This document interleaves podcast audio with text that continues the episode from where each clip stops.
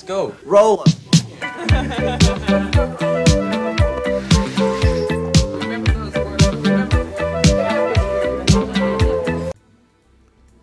Hola amigas y amigos, les habla Mauricio de Medina y les doy la bienvenida a un episodio más de Aprende, ahorra e invierte. Te invito a escuchar la historia de John Templeton, el resumen semanal de los mercados y la frase de la semana. ¡Empezamos! El tema de la semana. John Marks Templeton nació el 29 de noviembre de 1912 en Winchester, Tennessee, en Estados Unidos. John Templeton se graduó en el primer puesto de su clase en la escuela y fue el primero en su ciudad en asistir a la universidad. Ingresó a la Universidad de Yale y aunque la Gran Depresión golpeó muy duro las finanzas de su familia, John se las ideó para continuar y logró graduarse como economista en 1934. Posteriormente obtuvo una beca en Oxford, donde obtuvo una maestría en Derecho en 1936. Y fue a partir de 1937 cuando inició una deslumbrante y dilatada carrera como financiero, que lo convertiría en una leyenda en Wall Street. En sus inicios, John Templeton se estableció en la ciudad de Nueva York, donde trabajó como aprendiz en Finner Bain, una firma de inversiones predecesora de lo que hoy es Merrill Lynch. Y fue en 1937 cuando compró una pequeña compañía de asesoramiento de inversiones y en la cual en 1940 se convirtió en Templeton Dubrow Baines. Su primera inversión la hizo en 1939 en donde pidió dinero prestado para comprar 100 acciones de cada una de las 104 compañías que cotizaban a un dólar o menos en aquel momento. Su lista incluía 34 compañías que estaban en la bancarrota. Cuatro años más tarde obtuvo grandes ganancias de esas inversiones, donde solo cuatro compañías resultaron con números negativos.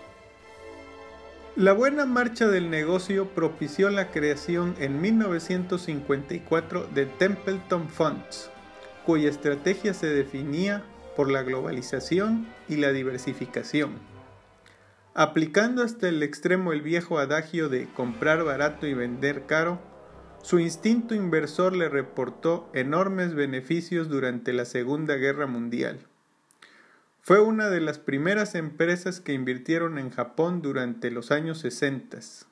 Más tarde, abriría nuevos caminos también en Rusia, China y otros mercados asiáticos. John Templeton fue pionero en el rubro de los fondos de inversión y creó el fondo Templeton Growth Fund.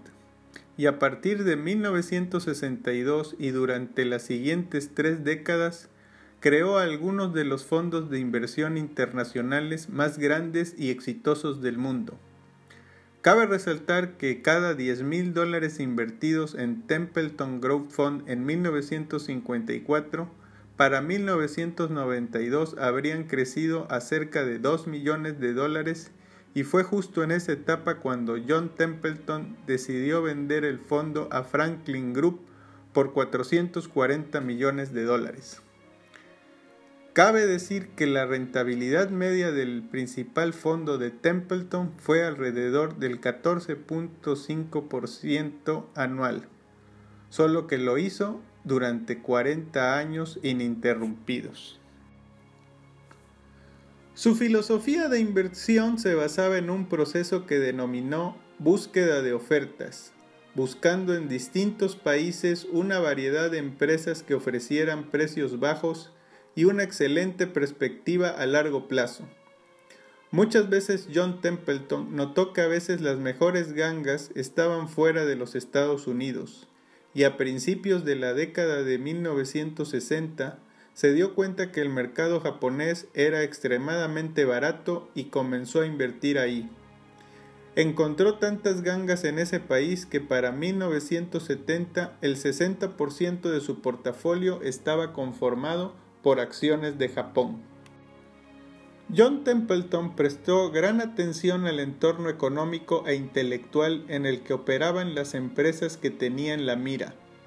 Utilizó una amplia investigación analítica y mantuvo conversaciones personales con líderes empresariales para tener una idea de las tendencias.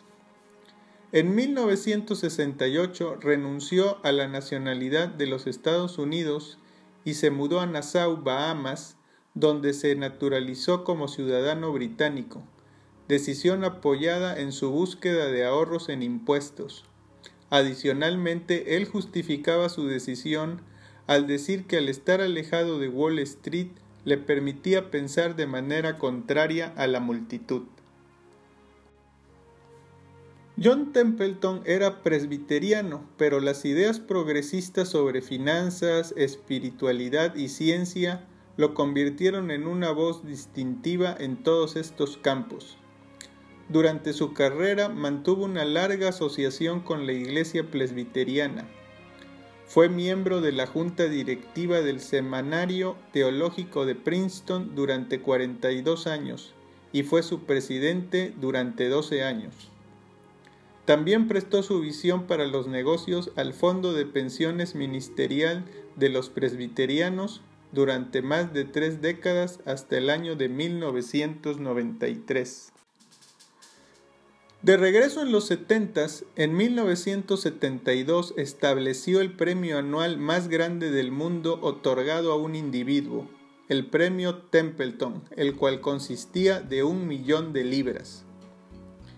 Este premio surgió de su creencia de que se debe otorgar un honor equivalente a un premio Nobel a las mentes innovadoras con un enfoque en el pensamiento espiritual. Hay que decir que la Madre Teresa de Calcuta fue la primera galardonada con el premio Templeton en 1973. Ya en la época de los noventas, específicamente para 1996, la familia de fondos mutuos de Templeton tenía bajo custodia alrededor de 65 mil millones de dólares. En ese año, en una gala del National Business Hall of Fame, se compartió una estadística que mostraba el logro alcanzado. Los fondos de Templeton habían tardado 20 años en alcanzar los 20 millones de dólares en activos y en ese punto de la ceremonia 20 millones de dólares se inyectaban en los fondos de Templeton todos los días. Para 1999 fue nombrado por la revista Money como el más grande seleccionador de acciones del siglo XX. Y una vez que se retiró de los negocios de inversión, se dedicó a la filantropía en todo el mundo a través de su fundación que centra sus donaciones a la investigación científica y espiritual. Por otro lado, dedicó otra gran parte de su vida a promover el descubrimiento de lo que llamaba la nueva información espiritual. Según John, este término abarca el progreso en la comprensión no solo en asuntos considerados religiosos, sino también en las realidades más profundas de la naturaleza humana y el mundo físico.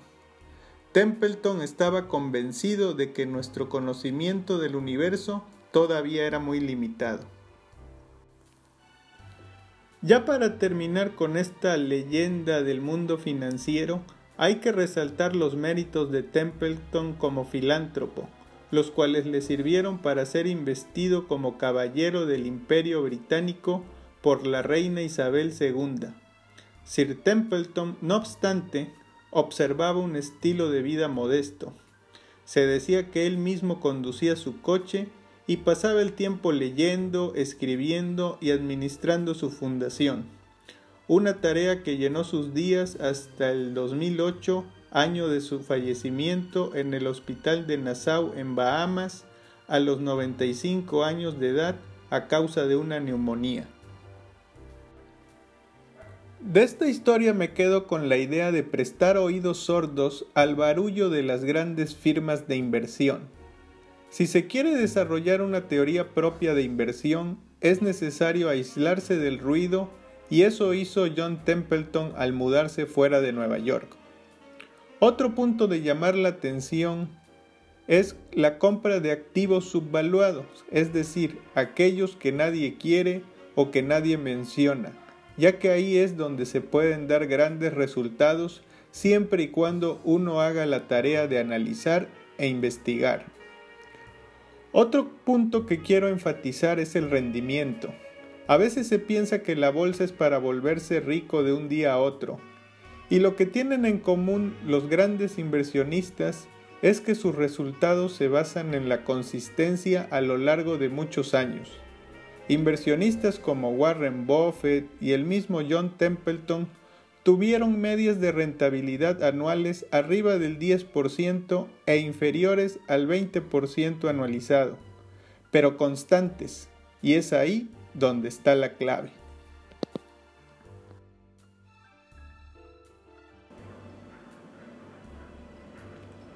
Resumen semanal del mercado. Al cierre de la semana del 25 de diciembre del 2020 tenemos que el dólar fix tuvo un rendimiento semanal negativo de 0.49% y cierra en 19.85 pesos por dólar. El índice de precios y cotizaciones de la Bolsa Mexicana de Valores tuvo un rendimiento semanal negativo de 0.32% para ubicarse en 43.732 puntos, mientras que el índice norteamericano Standard Poor's 500 tuvo un rendimiento semanal negativo de 0.16% para colocarse en 3.703 puntos. Por otro lado, en la semana el Z a 28 días se ubicó con una tasa nominal del 4.27%. La inflación se muestra en 3.33% y la tasa de referencia en 4.25%.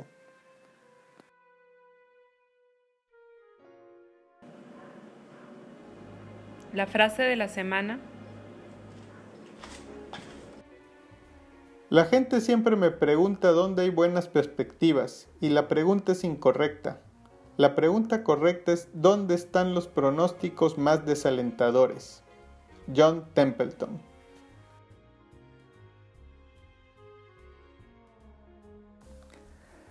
Gracias por escuchar este podcast semanal de Aprende, ahorra e invierte.